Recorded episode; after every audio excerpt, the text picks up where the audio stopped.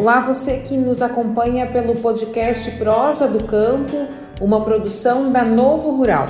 Hoje a gente vai conversar com o professor Alexandre Gazola Neto, ele que é consultor na área do agronegócio, tem atendido a empresas e fazendas espalhadas por todo o Brasil. O tema de hoje é dessecação. Professor Alexandre, para a gente começar a nossa conversa, o que é que o produtor precisa estar atento na hora de decidir pela dessecação em campos de soja, tanto para a destinação de grãos, não é, como também para a produção de sementes? Olá a todos os ouvintes, eu sou o professor Alexandre Gazola Neto.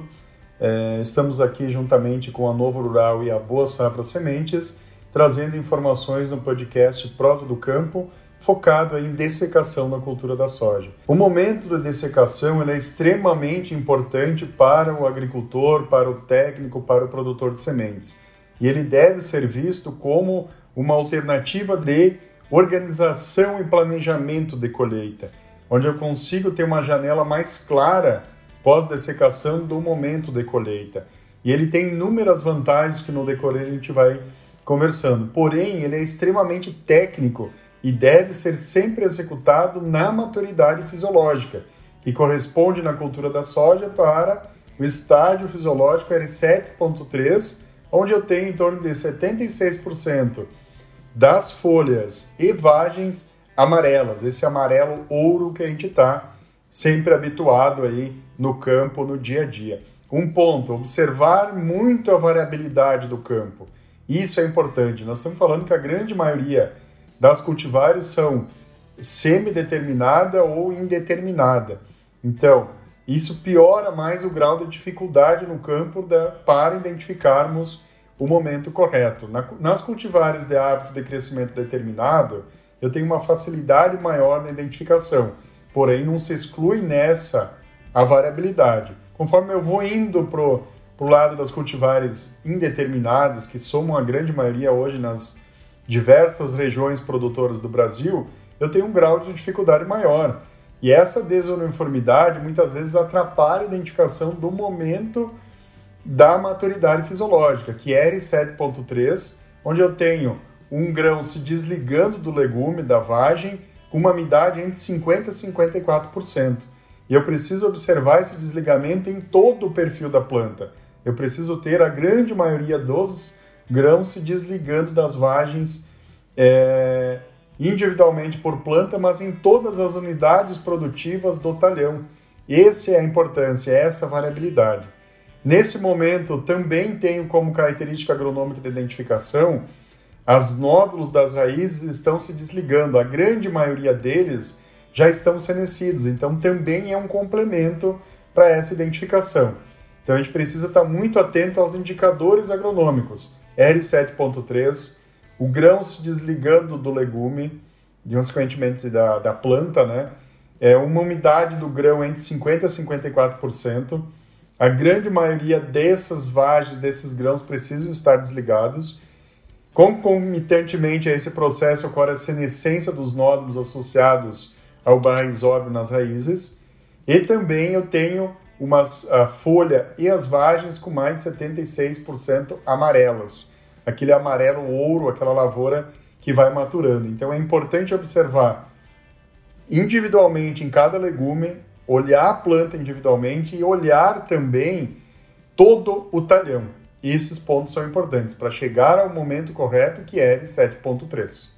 A você que acompanha o nosso podcast Prosa do Campo, a gente lembra, este conteúdo especial sobre dessecação é um oferecimento da Boa Safra Sementes. Seguindo o nosso bate-papo com o professor Alexandre Gazola, eu gostaria, professor, que o senhor nos elencasse quais as vantagens é, dessa prática da dessecação, uh, podendo citar aí, né, enumerar algumas delas, tanto para campos, uh, para sementes, né, e também esse, esses destinados para grãos.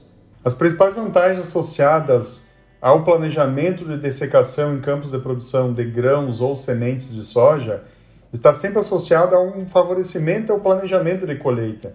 Ou seja, eu consigo antecipar a colheita e ter um planejamento maior em termos de organização da colheita das áreas, principalmente num cenário de perspectiva de chuvas e dificuldade de colheita que a safra é, 2021 da soja nos principais estados tem se mostrado extremamente significativo.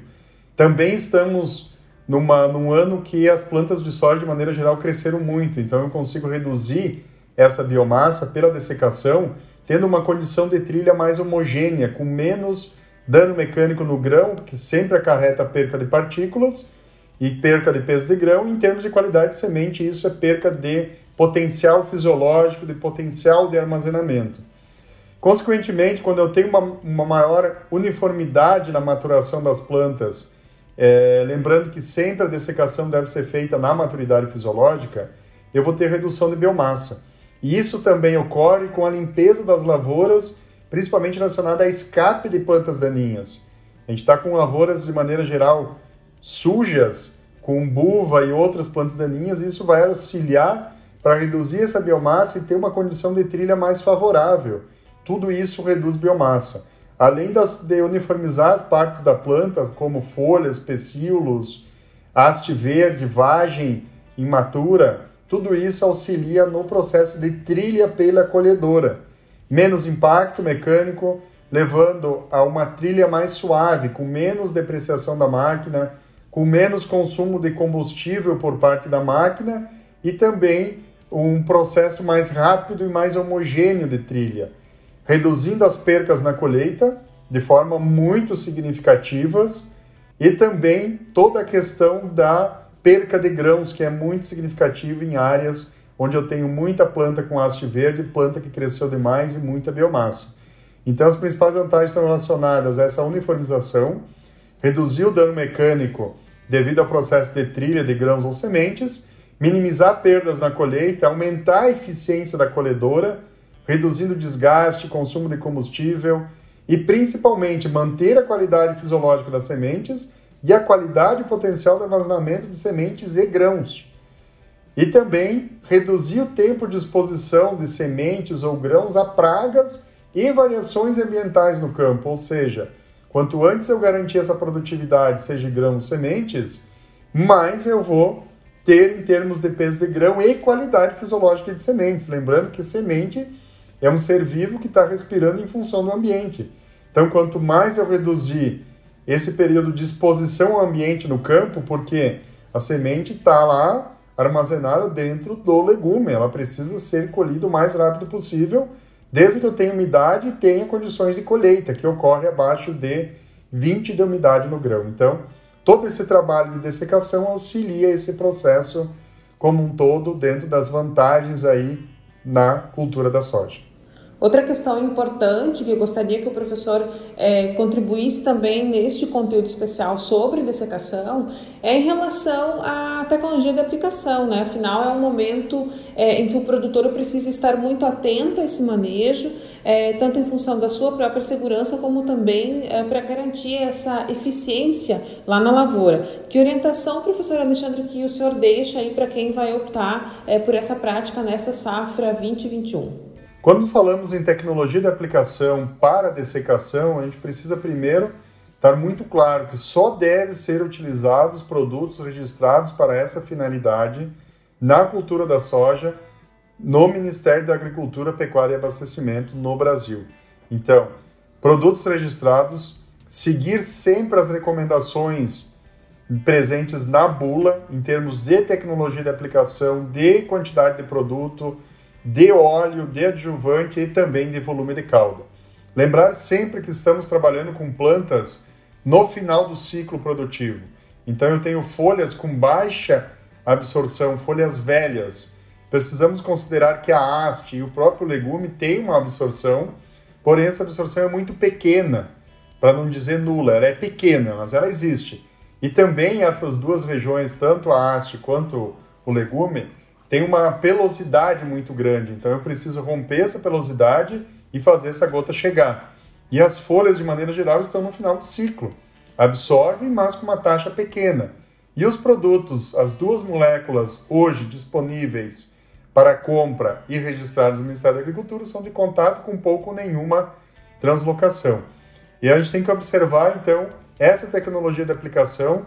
Uma dessas moléculas exige um período de luz de um a dois dias também. A questão da luminosidade ela é importante também. pós-aplicação, então cuidar dias nublados nessa questão da tecnologia da aplicação, tentar trabalhar com volumes de calda alto, eu defendo um volume de calda entre 100 a 200 litros por hectare, dosagem do produto, eu recomendo para as duas moléculas 2 litros por hectare, trabalhar com volume de, de gotas de 30 a 50 gotas por centímetro quadrado de folha, gotas médias e grossas, que reduzem a deriva, a deriva tem que ser observada, é um problema muito grande, e eu preciso ter um excelente molhamento dessa planta num todo. Para isso eu posso fazer conferência com papel é, hidrossensível nas partes da planta pós-aplicação para esse acompanhamento. Mas priorizar sempre gotas de tamanho médio a grossa que tem se demonstrado ao longo da minha experiência como melhor para evitar deriva e também para o maior molhamento. Então, esses pontos são extremamente importantes. Muitos me perguntam, professor, preciso usar óleo? Sim, preciso usar óleo. Posso usar adjuvante? Sim. Continua com isso, monitora, observa essa gota, como ela está se comportando no molhamento, nas folhas, na haste, na, na vagem, e observa se está pegando em toda a planta. Plantas que cresceram demais ou que por alguma condição prostraram ou caíram na fase final, isso ocorre muito em áreas de pivô, é, mas também em áreas de sequeiro, a gente precisa observar o molhamento nessa, fica mais difícil esse molhamento. Então a gente precisa preconizar a tecnologia de aplicação mais eficaz nesses pontos. Então, de maneira geral, essas são as abordagens.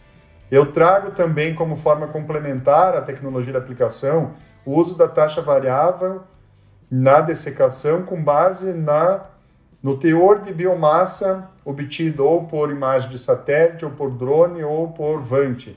Então, isso é importante também. Dentro de uma escala de biomassa, a gente vai observar a variabilidade que os campos têm lá no momento da maturidade fisiológica, vai pegar essa escala e vai trabalhar uma cauda dentro dessa escala de biomassa. Isso também é uma novidade que nos auxilia na tecnologia de aplicação e nos auxilia também na identificação do momento correto da dessecação. Como aspectos gerais de fechamento aqui do nosso bate-papo, eu gostaria de destacar a importância de se preconizar o momento correto da dessecação, não buscar antecipação dentro do ciclo fisiológico, como muitos fazem, lembrando que isso, na produção de grãos, eu perco peso de grãos, e na produção de sementes eu perco capacidade de armazenamento, eu perco qualidade da semente ao longo do processo, lê-se como vigor de sementes. Então eu preciso respeitar o momento fisiológico R7.3, como destacamos dentro dos seus atributos agronômicos anteriormente, Precisamos também respeitar a variabilidade presente nos campos, que pode advir de uma condição de plantio diferente.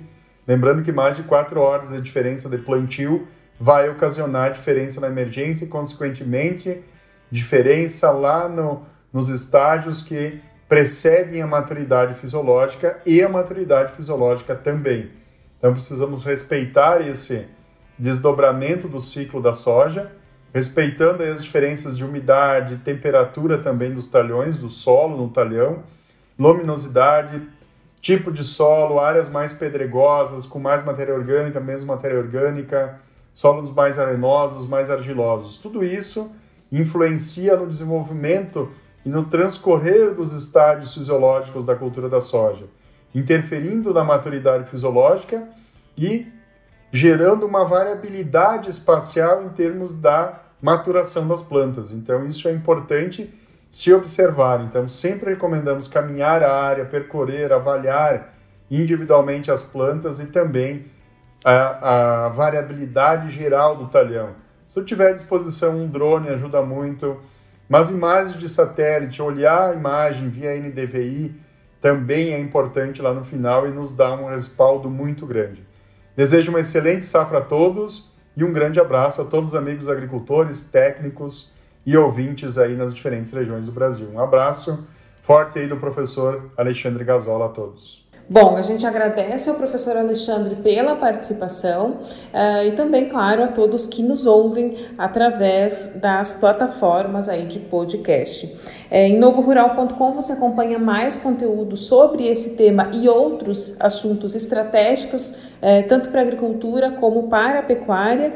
É, e a gente vai ficando por aqui. Lembrando que este episódio é, é um oferecimento da Boa Safra Sementes. A produção desse conteúdo foi minha, Graciele Verde, com edição de Débora Frank, e a gente se encontra numa próxima.